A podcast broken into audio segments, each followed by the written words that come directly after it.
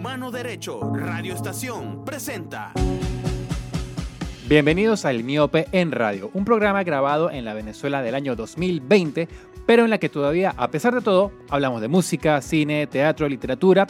Con ustedes, Humberto Sánchez Amaya. No solo conversaremos sobre el arte y la cultura, que se genera todavía acá, sino también sobre todo lo que surge entre quienes se han ido, pero que sin dudas todavía se mantiene vinculado a nosotros. Relájense y escuchen.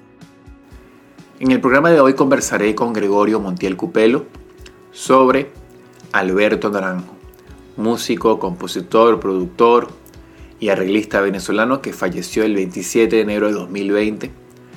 La entrevista a Gregorio se llevó a cabo en el café del Museo de Bellas Artes, aquí en Caracas. Y luego de la entrevista, luego de la conversación, Gregorio me envió una nota de voz a través de WhatsApp en la que quiso compartir una breve biografía de Alberto que leyó eh, en uno de los discos eh, que él tiene del Trabuco venezolano. Y con ese audio que me envió horas después de la entrevista, quiero comenzar el programa como a manera de presentación de este artista, de este músico, de este compositor. Escuchemos y luego Vamos con la entrevista. Alberto Naranjo, arreglos, dirección, batería, percusión y producción. Nació en Caracas, Venezuela, septiembre 14 de 1941. Estudios con Eduardo Cabrera, Alfonso Contramaestre, José Gay o José Gay y Leonardo Pedrosa. Ha tocado con los Balsaguaos, Eduardo Cabrera, Porfi Jiménez, los Kenya, los Melódicos, Raúl Renault, Chucho Sanoja y Jerry Whale. Ha acompañado entre otros a Vicky Carr, Engelbert Humperdinck, Tom Jones y Eliana Pittman. Fue director del grupo de jazz Los Seis en el programa de televisión Aquí Oscar durante tres años. Comenzó en 1960 con Los Caciques y es arreglista desde 1972. Ha obtenido premios como tal en el Festival del Niño de 1973, primer lugar, y en el Festival Internacional de Puerto Rico de 1976, primero y segundo lugares. Actualmente se desempeña como arreglista productor de varias casas disqueras, elaboración y ejecución de jingles comerciales y es baterista arreglista de Radio Caracas Televisión. Hoy tenemos como invitado al colega, amigo, compañero, gran conocido de hace unos cuantos años, Gregorio Montiel Cupelo, periodista, cronista, escritor de la música en Venezuela, este, un gran, una gran referencia para muchas personas que nos dedicamos a este oficio. Le damos la bienvenida y te pregunto, Gregorio, ¿cómo, cómo te presentas? O sea, si te toca que presentarte, ¿cómo, cómo lo harías? Sí. Bueno, este, un saludo a todos, gracias por la invitación Humberto, gracias por esa presentación Mira, como me pongo yo en, el, en mi Twitter, arroba ya ciclo, me identifico, me presento como periodista, locutor y productor musical. Yo creo que soy. Es así. Gregorio, eh, nos reúne hoy aquí una, una, noticia bueno, que sorprendió a muchos en las redes sociales, quizás fue donde más se hizo, se hizo bulla, que fue la muerte eh, de, Alberto Naranjo. ¿no? Este programa se graba el 29 de enero, fue el lunes cuando se conoce la muerte de Alberto. Y bueno, fueron distintas figuras de la música venezolana, especialmente aquellos que, que, que comenzaron a hacer música en los años 70, 80, además que, trabajaron codo a codo con él, lamentaron esta, esta pérdida, ¿no? Mucho. Exactamente. ¿Por qué? ¿Quién fue Alberto Naranjo para la música Venezuela de los últimos 50 años? Mira, Alberto fue uno de los grandes músicos, uno de los músicos más importantes del 60 hasta la fecha. Como se plasma en muchísimos discos con su nombre o sin su nombre, ¿no?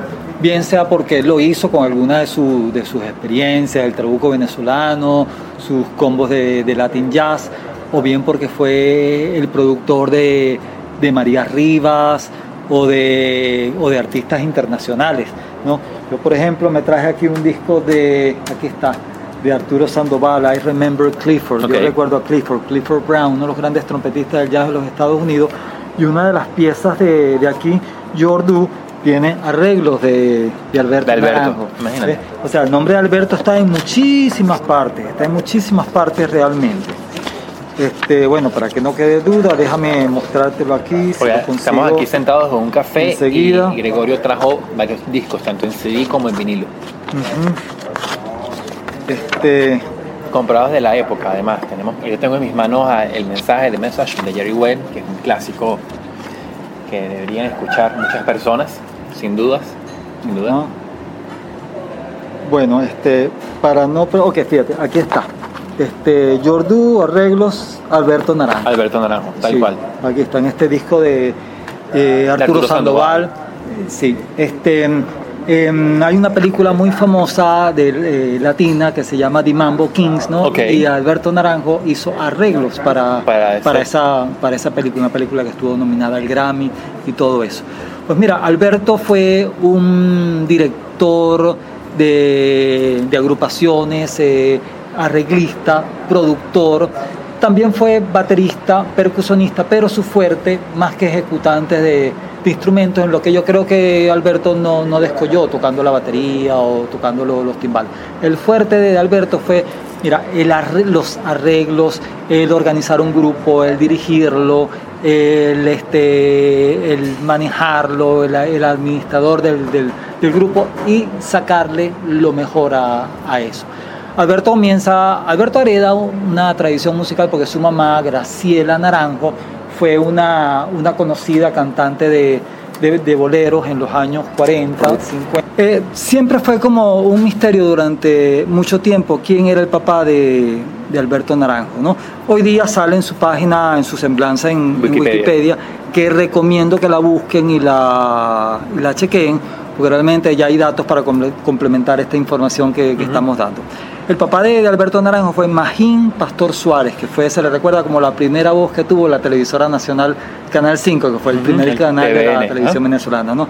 En realidad Alberto se hubiera llamado Alberto Pastor Naranjo, pero bueno, él tenía el apellido de, De su mamá. mamá, una gran cantante de boleros, como hace eh, rato decíamos, Graciela Naranjo. Y Alberto nació aquí en Caracas el 14 de septiembre de 1941. Ahora 41. cuando murió este reciente 27 de enero tenía 78 años. En, en septiembre hubiera cumplido sus sus 79. 79, ¿no? ¿no? Eh, también sacó 12 discos Alberto de él, eso lo, lo podemos ver en esta página de, Sí. de Wikipedia. Y vale la pena este, comentar una cosa, ya que estamos hablando de, Wikipedia. Alberto, que fue un tipo bien culto, que igual te hablaba de música como te hablaba de, de béisbol, era fanático de los Medias Rojas de Boston, sabía mucho de, de cine y también sabía mucho de, de, mucha- de muchas cosas. Por eso le encantaba discutir, ¿no? Y a veces hasta era provocador en sus discusiones y en, su- en sus argumentaciones y todo eso. Este, Alberto era un contribuyente de, de Wi- de Wikipedia, Ah, imagínate. con datos, con, con información. Tú sabes que tú te puedes Sí, inscribir sí, y y enriqueces ahí, la, ujú. la, la información, La porque a veces tú dices, mira, esto no es Esto así. no es ¿no? así, claro. Sí, y lo puedes enriquecer. ¿no? Muchas, muchas de las contribuciones eh, que tiene Wikipedia son de, de Alberto, De Alberto Naranjo. Naranjo. Sí, Ah, señor. imagínate. Sí, pues sí. Entonces, pues eh, lo que decía Alberto, más que un buen instrumentista, que tampoco era malo, pero su fuerte estaba en, en la, en la cuestión del, del, del, del concepto, ¿no?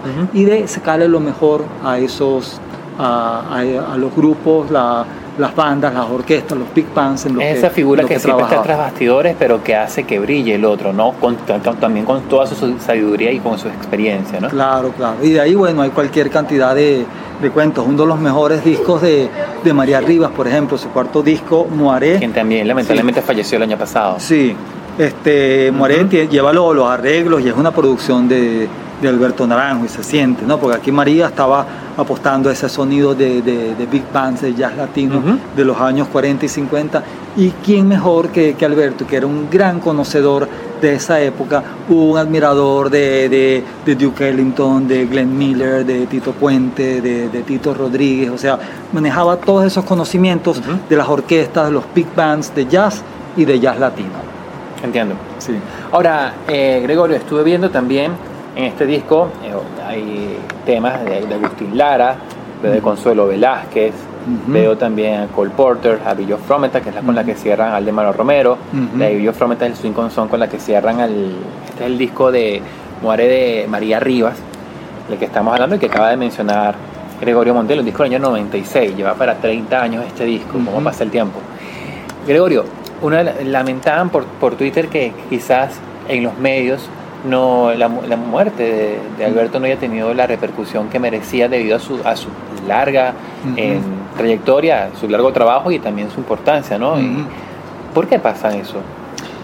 Mira, pasa esas cosas por falta de, de conocimiento, de sensibilidad entonces los periodistas que están a cargo de la, de la producción, por ejemplo, de los noticieros de, televisión, se dejan deslumbrar por el premio Grammy y toda esa información que llega eh, a nivel internacional, que por supuesto es, es importante también, ¿no? Oye, pero se te muere Alberto Naranjo, que reseña la noticia del, del, Grammy, que estuvo Ariana Grande, que oye, que Gustavo Dudamel se ganó un Grammy, que eso también es importante decirlo, que Chico Corea gana un Grammy, que ahí, oye, está Luisito Quintero, un percusionista venezolano, anno que en el disco que ganó ese Grammy. Oye, pero también resulta que en Venezuela murió uno de los músicos más importantes de este país, junto con Aldemar Romero y el otro, el otro, que fue Alberto Naranjo. Oye, vas a dejar pasar eso sobre la mesa. Mira, eso merecía por lo menos, mira, un minuto, dos minutos, buscar imágenes, consultar un, a un especialista, este, mira, poner a poner fotografías, todas esas cosas, ¿no? O decir algo hoy al día siguiente, pues, o sea,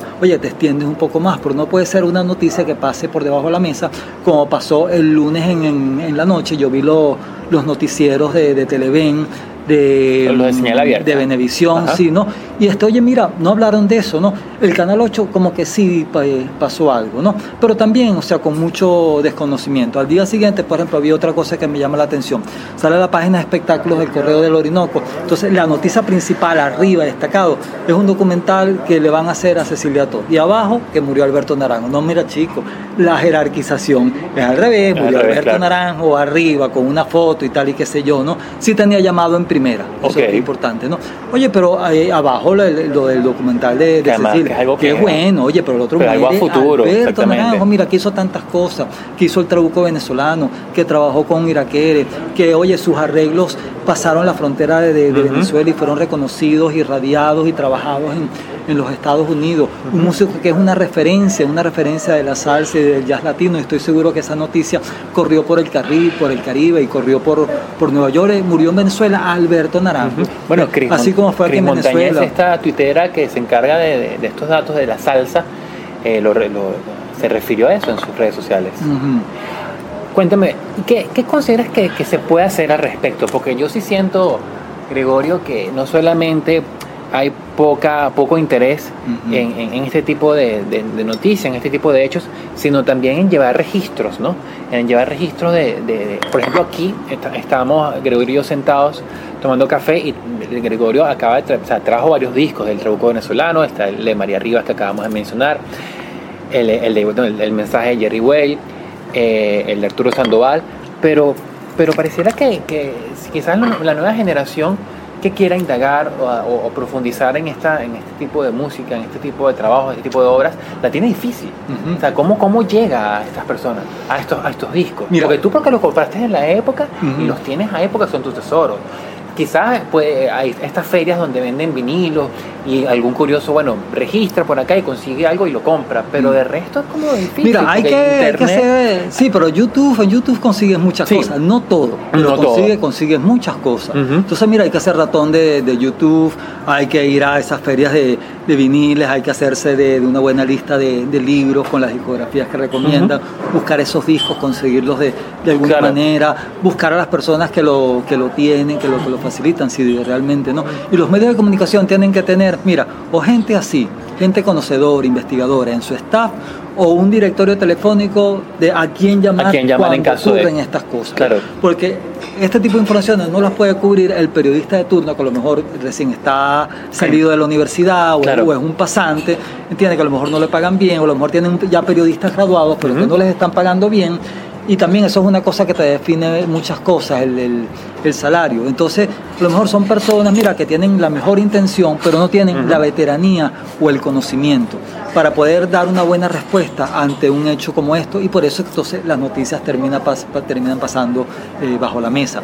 A veces sabemos que las eh, los noticieros de arte y espectáculos tienen el menor tiempo en los canales de de televisión. Oye, pero hay algunos, en algunos casos ya le tienes que dar más tiempo a ese, a ese noticiero. Fíjate que en algunos casos, para hablar bien de los noticieros de, de televisión, cuando muere Carlos Cruz Díez, Ujú. ahí sí se hubo como que mejor tino y ahí sí se le dio mayor espacio a la noticia de la muerte de Carlos Cruz Díez. Hubo buenas reseñas en su trabajo y hasta Benevisión recuerdo que hizo un domingo mediodía, pasó un especial de media hora.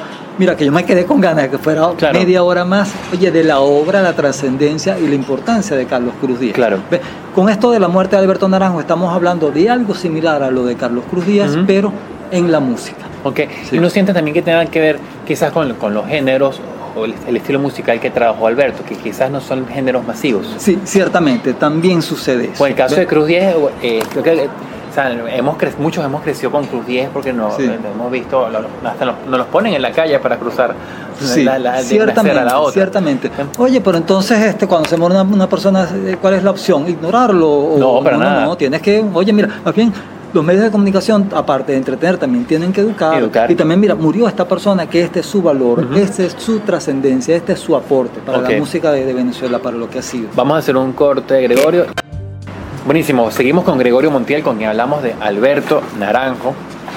Al- Gregorio, tenemos aquí, como ya dijimos anteriormente, el mensaje o the message de Jerry Way.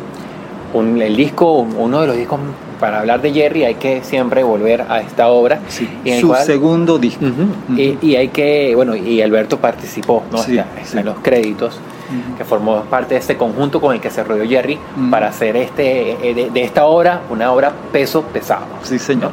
Bueno, mira, Alberto arranca musicalmente en los años 60, tocando en varios grupos, él tocó en Los Melódicos, por ejemplo, tocó en muchas agrupaciones también, este, terminó en los, eh, en los estudios de, de grabación, eh, grabando jingles y, y todo eso. Una de las grabaciones más antiguas, de las referencias más antiguas que yo tengo de, de Alberto Naranjo, es que eh, tú has oído la canción Joven del grupo Cima. No, No lo oí. Bueno, el grupo Cima fue el primer grupo en el que participó Guillermo Carrasco. Carrasco, Era una suerte de Crosby, Stills, Nash y John Caraqueño, esa cuestión folk rock, ¿no? Y ellos tuvieron un tema que fue una suerte de himno generacional llamado Joven. ok. ¿No? Seguramente la he escuchado, pero no la asocio con el nombre. Ah, puede Porque, ser. exactamente, puede porque ser. está en YouTube, bueno, hay varias cosas encima en YouTube. Ok, búscate joven Ujú. y oye, oye, se la puede radiar, ¿no? La batería en esa canción Es la Alberto. toca Al- Alberto Naranjo, ¿no? Ok. Me cuenta Guillermo Carrasco en el libro que yo estoy preparando, que no lo termino de sacar, pero ya lo voy a sacar, Historia del, rock de- Historia del rock venezolano, que el CIMA llega al estudio y resulta que Pablo Schneider había reunido un ensamble de, de cuerdas, una orquesta, para eh, una de las partes de la, de la canción. ¿no? Y el baterista era Alberto Naranjo, y me dice Guillermo Carrasco, el humano, que era como le decían a él en esa época. Alberto es el baterista en esa, en esa, en esa grabación que uno tiene que como que manejar información para, para hacer Claro. eso, porque no, no están los créditos. Aparte, eso salió un 45 de RPM, nunca salió un disco formal con los créditos y todo lo demás. Otra de las referencias así más antiguas de, de Alberto es su participación en este disco Jerry Well, un grupo que realmente no tiene un nombre, pero la gente le decía el Big Band del mensaje. Este disco de Message, el mensaje, 79. ¿no? Fue muy importante porque fue cuando ya Jerry se, se consolida. Jerry antes había tenido un primer eh, disco, Ujú. de quinteto de jazz de, de Jerry Well, que estaba bien, ¿no? Pero aquí ya trabaja con un Big Band, ¿no? Y de aquí la pieza homónima de Message, ¿no? Fue un hit en la, en la radio caraqueña en esa época, Radio Capital aparte, por su por la, el significado de la letra, que era una letra así bien imbuida del, del, del, del mensaje hippie y la cuestión del, del sistema y un- una nueva humanidad y todo eso. ¿no? En este disco, un Big Band, donde mira, están los músicos más importantes de, la, de la época. En la percusión, por ejemplo, está Alejandro Lancuribe, claro. ¿no? El cerebro detrás de Fono Talento, que creo que... Artífice de muchas de de las estrellas de los Chester, 80, claro. Giordano, toda la cuestión de, de sonográfica. Alejandro después pasa a ser el percusionista de la banda municipal de Jerry Way, otro hito de la, de la música de aquí, ¿no? En la conga tumbadora está Freddy Roldán, Roldán. que después es el cerebro del grupo Mango. En la batería está Alberto Naranjo, Naranjo. en este, en este Big Bang, ¿no? El bajo es Michael Berti, otro musicazo, que en paz descanse, Michael murió hace unos años de, hace unos años de, de un cáncer. Michael fue eh, bajista de Aldemaro Romero, el segundo trío de Onda Nueva que Mm, tuvo ok, no lo sabía. Aldemaro Romero era el Pavo Fran en batería, Ujú. Aldemaro en el piano y Michael Berti en el bajo. Vinicio Ludovic en la guitarra, que claro. también es muy, muy conocido como Ujú. tecladista, fue a años de años el director de la banda Dylan Chester, hoy día vive en Ujú. Miami. También fue el guitarrista de la banda municipal de Jerry. Benjamín Brea, un saxofonista, mira, importantísimo, español que vivió aquí, que tiene cualquier cantidad de historias en el jazz venezolano. Víctor Víctor Cuica, está en el saxo, Ramón Carranza, Bill Bush en los otros saxos, que también eran músicos importantes de la época. Bill Bush tenía una tienda de instrumentos en Sabana Grande, que es una referencia. ¿Cómo se llamaba? Se llamaba Bush Instrumentos, una, una cosa así, que era una tienda donde todos los músicos iban a comprar Ok. cosas, una tienda muy referencial de la época. Mira, también los, los, eh, bueno, Ramón, eh, eh, los trombonistas Antonio Pineda y Rodrigo Barbosa, Barbosa. también músicos muy importantes, las trompetas Rafael Velázquez, el gallo, muy conocido, toda una institución, Luis Arias, Lewis Vargas. José Rodríguez, este, José Cheo Rodríguez, el, el trompetista que estuvo con Desorden, con Desorden Público en los primeros años, Tú claro. te pones a ver y esto es una suerte de quién es quién, o sea, reunía a los mejores músicos de la época, ¿no? Y después, cuando tú vas al Trabuco venezolano, es muchos de estos músicos repiten, repiten al Estamos hablando al aquí en los Trabuco. 80, ¿no, Sí? Este disco sale en el 71 y Ajá. este disco es del Ah, ok. 77. Ok, Este disco es del 77. ok. Yo en esa época, yo había dejado de oír rock y me había pasado al jazz fusión y a la salsa. Ok. ¿no? Por un lado Chicorea, Weather Report, Miles Davis, todas esas cosas era lo que, lo que me estaba interesando en ese, en ese momento. También el jazz, ese jazz fusión, vino con una propuesta muy fresca, muy interesante, muy innovadora. Y por otro, otro lado, la salsa, movimiento de la salsa, de la Fania y todo lo demás, ¿no? Que era el esplendor, él fue una época dorada. Sí, aparte eh, Caracas en esa época con radio, con radio aeropuerto, Ah, claro. que fue una, fue como para la salsa lo que Radio Capital para, el rock, claro. unos años antes, ¿no? Uno, yo vivía pegado a, a radio, a radio Aeropuerto. aeropuerto con todas las cosas de la Fania, Héctor Lavoe, Willy Colón, y viene y veo yo este disco que ya lo vamos a abrir. una portada bastante. ya lo, ya lo vas a abrir, se ha deteriorado un poco una pelota de béisbol descosida. descosida, que se va, porque la moraleja es la siguiente, le pegan tal batazo a la pelota, que la pelota se va descosiendo este fragmento tras, tras fragmento. Esto es un diseño muy innovador, porque el disco viene envuelto en un afiche que tú lo abres, ¿no? Vamos a abrir aquí el afiche, qué lástima que no pueden, los oyentes Verlo. no pueden ver esto, sino, pero aquí está, se me rompió. Ayer, antier, que lo abrí, tenía tiempo que no abría este disco. Cuando lo abrí, se terminó de desprender, ¿ves? Pero aquí tú ves la, la secuencia, ¿ves? La pelota más o menos intacta, ¿no? Le pegaron tal batazo que se va rompiendo hasta Claro. que termina y resulta que son los plugs, Los plugs, unos cables, los unos, claro. plugs, ¿no? Pero fíjate, cuando tú No le das vuelta a esto, No se ve, pero yo voy a tomar una foto y la voy a subir a mis redes. Y aquella persona interesada aquí me busca está. en Instagram y van a ver Ok. la foto. Vamos a darle vuelta a este disco afiche, a este afiche en el que viene envuelto el disco. Fíjate, aquí están todos los músicos que tocan en este grupo, ¿ves? Con fotos y semblanzas, pequeñas semblanzas de cada uno, lo que significan. ¿ves? Increíble. Sí, y el disco cuando tú lo ves adentro, fíjate, hay un comentario de César Miguel, Miguel Rondón, Rondón. y por otro lado tienes la ficha técnica de quién toca en cada canción, quién canta, quiénes tocan, quiénes hacen los solos, o sea, lo que Y de una forma melodía- y de una forma bastante particular, porque Sí. esto prácticamente lo que acabas de mencionar es una infografía. Sí. O sea, porque es como un cuadro Ajá. estadístico, por decirlo de alguna forma, con los nombres de los músicos y, y su participación en cada una de las canciones con sus punticos y sus referencias. Ajá. Muy, muy bien hecho. Claro, mira, eran las cosas que se hacían. Claro, estoy sorprendido. Esto yo no lo he no lo he visto ni, un CD. Bueno, sea, con por esta- ejemplo, porque hay una mini biografía de cada uno de los músicos. Sí. Y en esa época ya César Miguel había grabado Maestra Vida con... No, eso fue antes, esto es el 77. Ok, sí, Eso porque- es Maestra Vida 79, 80, no Ok. había salido el libro No, de la César salsa. Miguel estaba, César pero muy vinculado al mundo de la y Aquí salsa. está, fíjate César Aquí Miguel está en esa época, claro. ¿no? Con barba, negro, pelo negro, ¿no? Pelo. ¿no? pelo. Este es Orlando, el, el- el- el- Orlando el- Montiel. el colega, primo, Orlando Montiel, Ah, productor, ¿no? Y este, está- fíjate, esto yo lo vi, Alberto. aquí está Alberto, muchacho, en, En el la batería, 77, una que foto, una de las fotos más grandes de las que estamos viendo es la de Alberto Naranjo en la batería. ¿no? Sí. Entonces, fíjate, yo veo esto en una disquera, una discotienda de Sabana Grande. Ok. ¿no? Yo veo el afiche desplegado de este lado, ¿no? Yo veo esto y empiezo a ver los nombres. Y, y quienes tocan aquí, yo digo, coño, este disco lo tengo que comprar. Claro. Porque, coño, me gusta esta vaina que tantos estos músicos los conozco, lo- los, admiro, los los respeto. Aparte, ya sabía lo del mensaje de Jerry Well, un disco que había comprado Claro. unos años antes. ¿ves? Entonces, fíjate, vamos a ver, ¿quiénes tocan aquí? Fíjate, en la trompeta está Luis Vargas, Luis Arias, se empiezan a repetir los nombres del mensaje, ¿ves? Ujú. Leopoldo Escalante en el trombón, Rodrigo Barbosa en el trombón, fíjate los percu- el percusionista Ricardo Quintero, hermano de Nené, José Velázquez, Ujú. el patúo en el bajo, eh, Eduardo Cabrera, pianista, muy conocido, Nene Quintero en la, Claro, en la Nene percusión, Quintero, el gallo Rafael Velázquez en la trompeta también. Este, ya Felipe salía Rengifo. Felipe, Man- Felipe Mandingo Rengifo, que venía del grupo Madera, Evita Brenner, Alberto Y la Naranjo, Alberto, les digo, es la biografía quizás más extensa de la que hay Sí. en, en- en esto. Sí, Joe Ruiz cantando. Carlos Espinosa este, Medio. eh, Jesús El- Quintero, Chu, aquí está otro de los hermanos Nene, Chu y Ricardo, ¿dónde está Ricardo? Este, murieron en el accidente del grupo, del grupo Madera en el Mm. Orinoco, porque si no estuvieran todavía Claro. dando, dando vueltas por allí. Y, este, y Ricardo fue el compositor de uno de los grandes éxitos de Héctor Lavoe, este, que ahora te digo el, el nombre de ese, de ese tema. Frank ¿no? Hernández. Está el Pavo Frank en la batería. Este, bueno, todos estos músicos, otro Carlín Rodríguez, otro canta Carlos Daniel Palacios. Este, mira, puro, puro cuarto bate aquí. Por eso sale el nombre puro cuarto bate, el trabuco El trabuco venezolano, en venezolano, términos exacto. be- be- beisbolísticos, y aquí también está de por medio la pasión beisbolística de, de Alberto, de Alberto Naranjo. ¿Ves? Los mejores músicos del patio en ese momento. Y este disco, tú lo oyes y mira, es un camión. Sí, Realmente un camión porque es un disco. Alberto dice que no era un disco de salsa. Yo creo que sí es un disco de salsa, pero hecho bajo otro criterio. El, del criterio de un tipo que viene del jazz. ¿ves?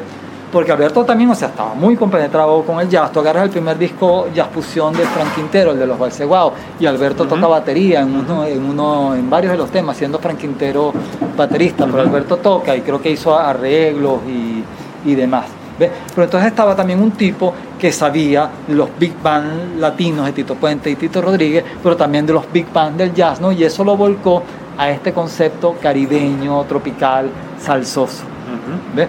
Este, mm, bueno, uno oye esto y mira, es, como te digo, es, un, es una gandola sin frenos. ¿Por una qué cosa decía así. que no era salsa? Hay alusión. Mira, un poco para, para diferenciarse, un poco porque a lo mejor este, él, él no decir las que se cosas. estaba llevando viajar por la corriente, quizás en la Sí, época. sí, sí, porque a lo mejor dentro del concepto musical decía, pero mira, este, la Fania tiene este sonido y esto es otro, Claro. esto es otro sonido, ¿no? Uno como melómano, uno tiene otra, otra percepción, ¿no? Sí, es distinto, no es las estrellas de Fania, no es el sonido Claro. de, de Nueva York ni es el sonido de, de Cuba, es otra cosa, ¿no? Es un concepto de jazz que está de por medio, ¿no? Hay este guiños este, indirectas a la, a la Fania, por ejemplo. Hay un tema de hay un tema de Fania que está en el disco en vivo que se llama Quítate tú. Quítate tú Ujú. para ponerme Clásico. yo. Y entonces en una de, la- de las improvisaciones, en uno de los temas, eh, el cantante dice, aquí no se vale esto de quítate Quítate tú tú pa' para ponerme yo. Claro. Cosas así.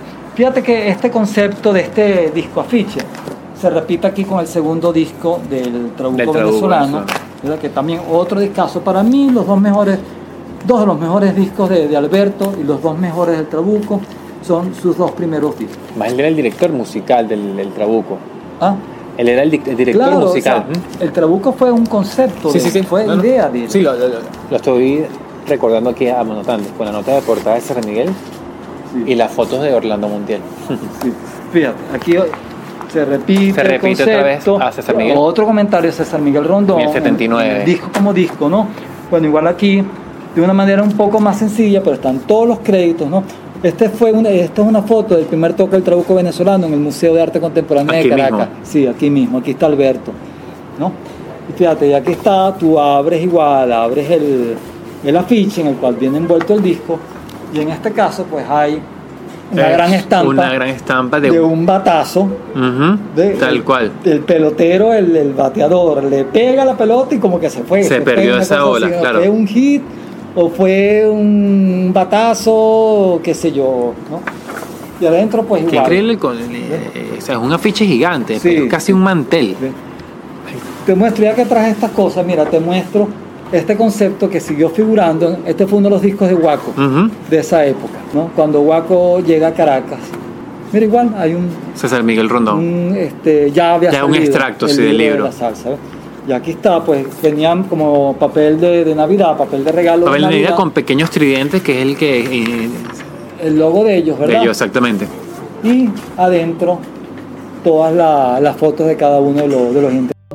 Seguimos con Gregorio Montiel, colega periodista, cronista, escritor, locutor, quien pronto va a sacar un libro sobre el rock en Venezuela, pero bueno, hablaremos con él más adelante sobre ese tema.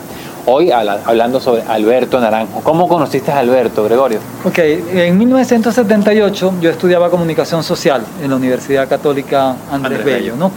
Y ya te había contado que había sabido de, de, este disco, lo vi en una discotienda de Sabana Grande, me llamó la atención el, el, afiche y aparte los músicos los conocía, ¿no? Ta, ta, ta, Hablamos del primer disco del Trauco contra, de, venezolano. Ya sabía de Alberto Naranjo, su trabajo en el disco de, de Jerry Well aparte, no sabía en el ambiente que era un músico destacado, conocido, ¿no?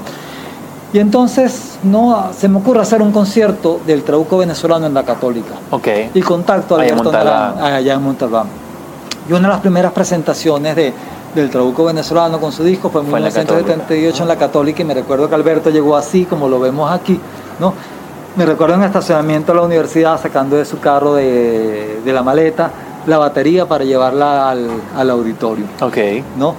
Y, este, y bueno, se tocó este, este disco. Ahí conocí a Alberto, una amistad y una relación pues, que siguió por, por mucho, por mucho tiempo. Él se fue a vivir una época a los Estados Unidos, luego regresó. Me recuerdo que nos, nos encontramos en Sabana Grande, nos tomamos un, café en los tiempos aquellos del, del Gran Café. Del Gran Café, Sabana Grande, claro. Después Alberto este, tenía un programa en Jazz 95.5 FM, los sábados en la tarde, Latin Color.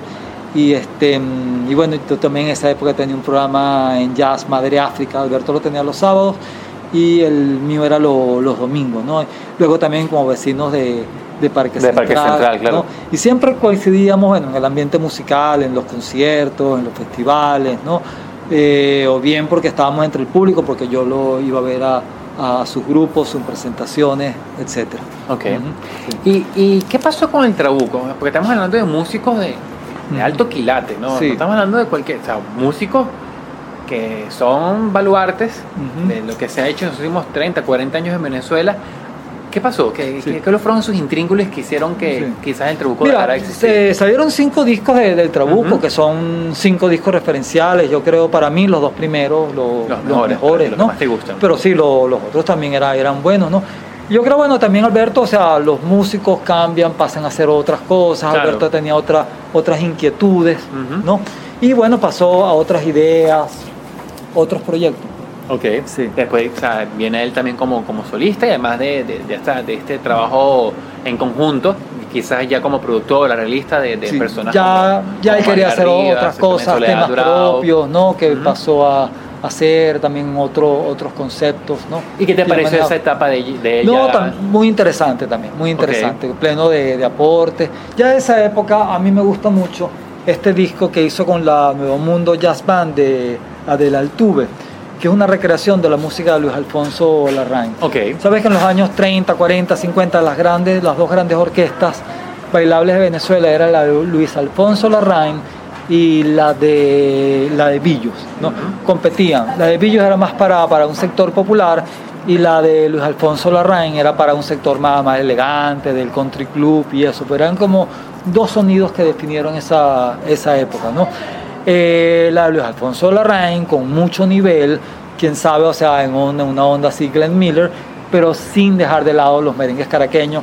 Eh, la primera orquesta sí que hizo merengues caraqueños, que sacó el merengue caraqueño de, de, los sectores populares y lo llevó a los salones de baile elegantes de Caracas, fue Luis Alfonso Larraín. Entonces, o sea, para Alberto, Luis Alfonso Larraín era una referencia, así como lo era Duke Ellington, ¿no? En, otro, en otro contexto, ¿no? Y esto fue un homenaje que se le hizo, también este es un disco, después de los dos discos de, del Trabuco, este, yo creo que este es el, el, otro gran disco de, de, Alberto Naranjo, bajo su nombre. Okay. Parece que es un disco, conchale, bien hecho, bien arreglado, bien producido, con excelente sonido. Aparte, ya estás viendo el librito que viene con mucha información, mucha comida para nosotros los, melómanos, los curiosos, los, investigadores. Entiendo. Eh, ¿Se puede conseguir este disco, por ejemplo? Yo no lo he vuelto a ver. Okay. Yo no lo he vuelto a ver. en su momento, mira, llegó a mis manos, lo radié. Me recuerdo que Alberto le dije que era.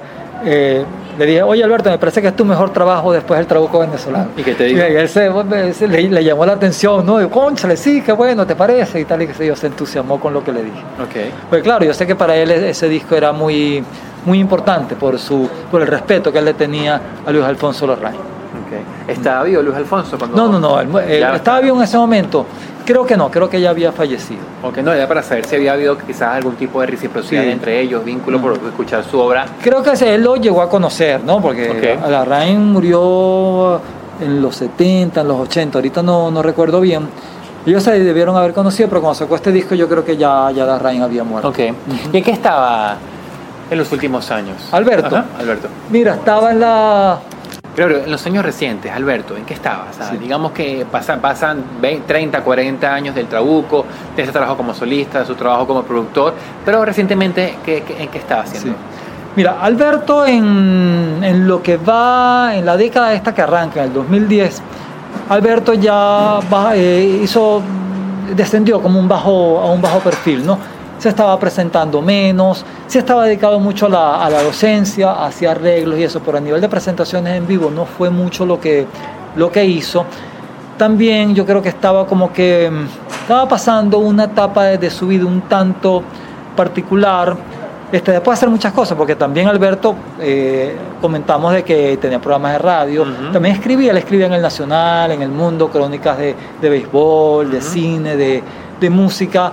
Él pasó un poco a dejar todas, todas esas cosas, también ante el declive de, lo- de, lo- de los periódicos, ¿no? Y pasó más a una vida El de... declive también de la disquera, aquí, de la industria como Sí, tal, ¿no? sí, a un declive, un bajo perfil. Sus relaciones personales también se tornaron un tanto difícil, pero él seguía en el mundo de la, docencia y todo eso, ¿no? La última presentación de él, que yo recuerde, en el 2017, cuando se hace en el Teresa Carreño, se conmemoran, se celebran los 40 años Del del Trabuco. Venezolano y los 75 años de la vida de Alberto Naranjo, porque él nace en el, en el 1941, ¿no? Y se hizo una semana, algo que organizó el Grupo Madera en el Teresa Carreño, una semana, mira, con, con talleres, clínicas, presentaciones de diferentes grupos y dos conciertos estelares de, de una formación actual del el Trabuco venezolano, también con músicos destacados y, y profesores de la, de la época, ¿no? Siente que hay un, hay un legado, es decir, ¿quiénes ahorita, podrían decir, beben directamente de, de esta obra y de esta influencia? Mira, hay una cantidad de, de músicos, de ahorita a nivel de grupos, oye, no te sé decir, pero mira, yo creo que todos los grupos de, de jazz en Venezuela y de salsa le deben algo a- al trabajo de, de Alberto Naranjo, ya sea en el mundo latino o en el mundo jazzístico. Me imagino que Alfredo Naranjo Mm. ahora te- tendrá algún tipo Mira, de corriente por todos, ahí. Todos, todos, todos, todos. Rodolfo Reyes con su saxomanía, este, muchos músicos que, que de una u otra manera tienen que ver con. Alberto dejó mucho, muchos alumnos eh, aventajados, este, ¿Dónde da percusionistas. clase? Eh, desde su casa. En su Sí. casa, ok. Ajá. Como Jerry. Sí, Ya, sí, sí, a sus alumnos, todo ese tipo de cosas. Sí. Exactamente, eh, su, parte do- docente, ¿en qué se especificaba? ¿En qué? Eh, mira, eh, arreglos, producción, esa parte, como tú dijiste hace un rato, detrás de, de, Tras de bastidores, pues, sí, tras ok. bastidores. Ok. Sí, eso los arreglos, la producción, la dirección orquestal, no, no orquesta sinfónica, dirección de y manejo de grupos. Entiendo, Sí. entiendo. ¿Cómo, cómo lo pregunto? ¿Cómo recuerdas a Alberto? Mira, tengo dos recuerdos de, de Alberto. El Alberto Naranjo que conocí en 1978 y hasta como entrado el siglo XXI, recién comenzaba el, el siglo XXI, que era un Alberto más... eh. Ah, mira, complemento una pregunta anterior. Hay un grupo de Europa de salsa, Conexión Latina, Ok. que también ha trabajado con los arreglos de, de Alberto Naranjo, otro de, su- de sus legados. Mira, eh, bueno, te decía que Alberto, lo recuerdo, por un lado ese Alberto que conocí en 1978, todavía entraba este, este siglo, que era como un Alberto más, más fresco, más sociable, ¿no? Y el Alberto de, de los últimos años, que oye, que lo sentía como un poco más, más, más huraño, eh, menos tolerante, ¿no? Sí. Pero este, mm, oye, eso no, no, no opaca su, su trabajo, ¿no? Su trabajo eh, musical y el gran ascendente que él tuvo ante tanta gente que le dio lo, lo mejor de sí como, como docente, como profesor, como, como guía, ¿no? Y por eso, oye, eh, por eso ha dolido tanto, desde diferentes formas, ¿no?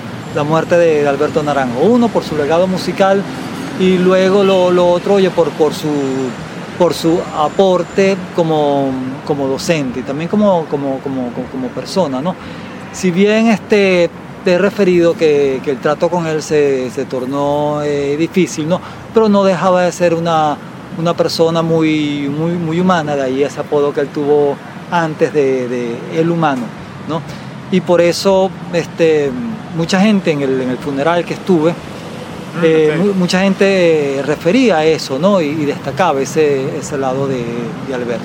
¿Y por qué crees que se deba que en los últimos, en los últimos años se haya tornado huraño distante? Mira, son, son cuestiones personales que más bien, no sé, este, gente que lo, lo conoció todavía más, más de cerca, eh, sería más, más apropiado que, Entiendo, que hablasen de eso.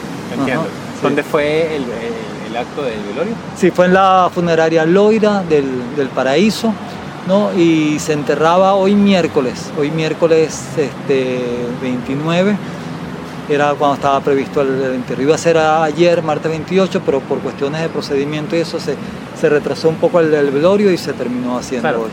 Hace unos minutos te, te hablaba de, del- de eso, la preocupación por el registro.